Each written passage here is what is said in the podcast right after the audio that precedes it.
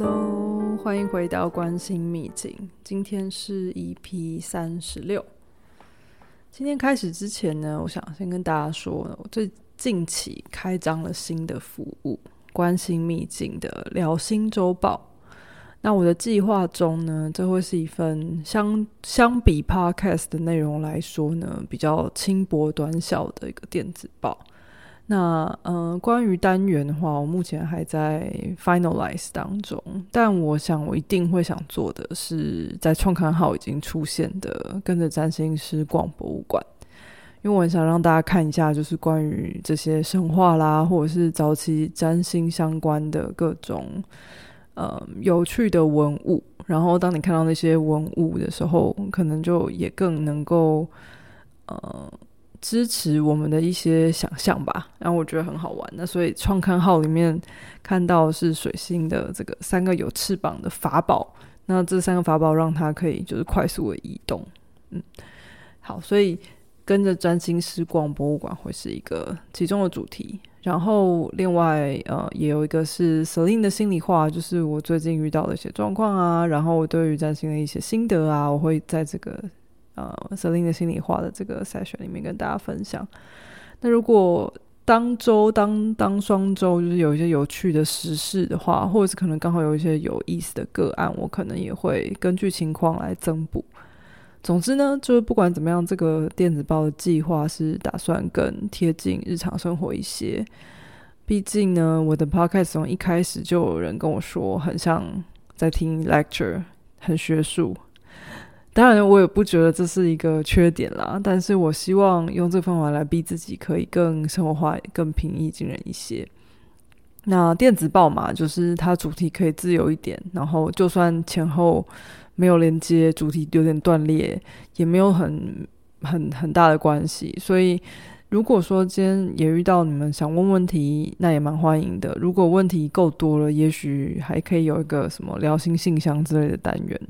但总之呢，现在都还很灵活啦。那如果你还没订阅的话，记得到这一集的说明的文字，还有就是我的这个封面集数的封面上，都可以看到订阅网址哦。好，然后最后还是要说，虽然我创创刊号已经放在这个订阅的网上，但是之后的内容就未必会这样直接公开，所以请大家一定要多多支持订阅，才收得到讯息。好，那今天呢，我想要来聊一个，呃，我觉得是一个很显而易见的盲点啊，也是我在创刊号里面谈到的所谓的心里话。那我说过非常多次，所谓的困难相位才是我们，嗯，很值得，应该说，所谓困难相位才是很值得我们珍惜和发展的一个地方。但虽然这样讲，但是我发现这个概念对很多人来说，可能好像还是蛮难。接受的或蛮难理解的，就是你看到那些红红字或看到那些红色线，你还是会觉得很不舒服。所以我今天很想要针对性的讨论一下这件事情。那首先呢，我想让大家想一下、思考一下，平常如果有人要你自我介绍，然后你可能会用到哪些文字？你可能会说，当然是比较舒服的自我介绍，不是那种面试的那种。你可能会说哦，我觉得我个性如何啊？可能就是 A B C D 个性，或者是哦，我性格可能就是怎么样怎么样怎么样这样。但我想请大家认真想一下哦，就是你在这种时候说出来这些 A B C D 的内容，即便不是面试，但是是也是至少是跟朋友介绍的时候，你会介绍就是在初次见面的情况下，你你会介绍的自己是你真的认同的个性，还是可能是？经由了多年的社会化下来，可能身边人告诉你你的个性，或者是身边人身边人赞赞赏你的部分，或者是上司，或者是同事，或者是反正各种就是社会上的人，就是给你的整体评价之后，你就吸收了这些评价，然后转变成你自己对你自己的理解，然后可能你的优点的个性，你就觉得说哦，这就是你这样子。可是啊，你如果扪心自问一下，有多少面向的那种，就是只有你心里知道了你的个性。或者是只有你自己知道你在家里才会有的死样子，或者是你跟你男女朋友或老公老婆相处的时候才会出现的那个你，那个性格是你承认的你吗？你可能不会在第一次跟人家见面的时候说出来，可是你你承认那个也是你一部分的你嘛，对不对？那上一集呢，我们有谈到一点关于现代占星的部分，或者说在荣格的心理学的这个，比如说原型理论啊，或者是个体化阴影这些理论下所发展的占星，基本上认为星盘上的每一颗星都有用武之地。那如果这每一颗星，我们把它都看作是一个原型的话，那你也可以知道说，哦，其实每个人都有很多个人格是同时发展的嘛。那这些人格可能会互相去影响，那也有可能这些人格会独自一个人运作。所以，刚刚那些不管在面试的时候，还是第一次跟朋友见面的时候讲出来的那些，你认为你自己的性格，你一定知道，可能只是你真实人生里面的一小部分而已。那当然啦，就是这样也没什么问题啊，我也没有说这样有什么不对。只是随着我们生命往前推进的时候，你可能会开始觉得好像哪里怪怪的，然后那个怪怪的感觉可能会越来越明显。就是你觉得好像没有那么顺，然后就是怪怪的这样。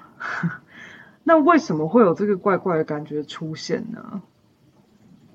其实经过各种社会化所形塑的这些原型，就是我们因为哦别人说我们怎么样，我们就慢慢的也就觉得我们怎么样。这些原型呢，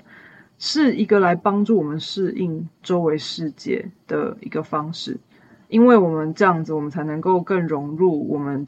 我们所生活的这个社会，然后我们能够去融入这个周围的世界，但是呢，有可能的问题在于说，我们可能会因此过度认同这些原型。那当我们过度认同这些原型的时候呢，那不免俗，我们可能就真的会就是失去了真实的自我，或者我们就看不见它了，就是被我们被我们埋起来。那当我们去习惯了说失去真实自我的情况下生活的时候，那突然间，哎，糟糕！就是突然要你找自己的时候，这件事情变得很难，因为哎，我得自己负责，我自己负责自己，哎，然后我没有别人可以怪罪。你知道，其实当受害者是比较容易的啊，因为今天什么事情都要自己负责的时候，如果我做错了决定，或者是我可能做了一些让人难过的事情，这件事情还是只有我自己可以为自己负责的时候，是一件很可怕的事。那比我今天说哦，都是谁害的，就是来的难很多嘛。然后，当我们遇到这种挫折的时候呢，去找占星师，或者是自己把自己的盘打开，可能是一个解决方法。你想的可能是啊，我想知道哪里是我的天赋，然后你可能诶欢天喜地的确认好了，哦，这是我擅长的地方，这是我比较顺的地方。然后呢，你可能就很自然而然的愿意说，哦，那我就继续把时间投在这些。好像比较简单的，好像是所谓的天赋的领域吧。但是问题又来了，可能过一阵之后，你就发现，哎，怎么跟打怪一样，打完一个怪又出现下一个，然后一直不停的有同类型的挫折，还会一直这样子出现。那我想跟你们说，其实这故事呢，也是我自己亲身的经历啊。你们知道，在占星的星盘上有星的宫位，通常可以看作是我们的人生的必修课吗？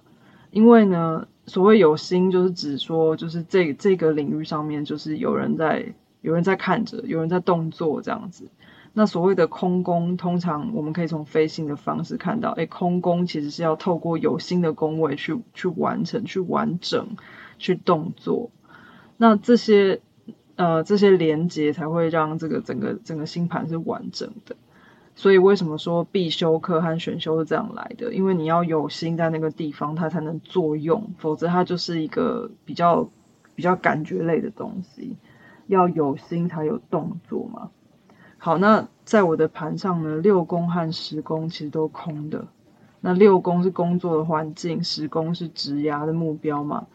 所以呢。在我还没有学这些东西之前，很久很久以前，我去找别人看盘的时候，也不只看占星，也看也看这个紫薇什么的。那时候呢，都会被人家说哦，工作不是你的重点啊，就是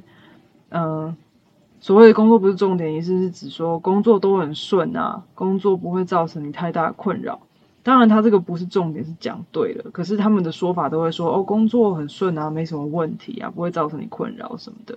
然后那些我的盘上的必修领域啊，就会被说很多可怕的批评，或者是 就是哦这里可能会有危机啊，这里可能会不舒服啊，干嘛干嘛的。所以呢，用这样子的影射，就是让我把很多年的人生都活成了工作狂。因为工作对我来说是最简单的，所以我就把可能百分之超百分之九十以上的时间我都留给工作。然后我的职涯因此啊，如果摊开来看的话，如果以成果论来看的话，其实算是有成就的啦。但是那个其实是我长期牺牲掉很的很多其他面向人生的结果。那我以为我是工作做好了，其他也会好，殊不知其实应该是反过来的。然后呢，可是当我把我的人生成败都寄托在工作上的时候，你想想看，如果一旦工作不尽人意，我就会觉得我不尽人意，我就会觉得工作没找到价值，就好像我个人没有价值，所以我整个人就像你知道，就是所谓靠山山倒，靠人人倒，对不对？就啪，就整个 像失去靠山一样，我就失去了目标，这样。那当然，也就到现在，我都还在这条找回自己啊、找平衡的路上。这真的是一生的功课。但我必须说啊，在我有意识的去把人生除了工作以外的其他面向拿回来之后，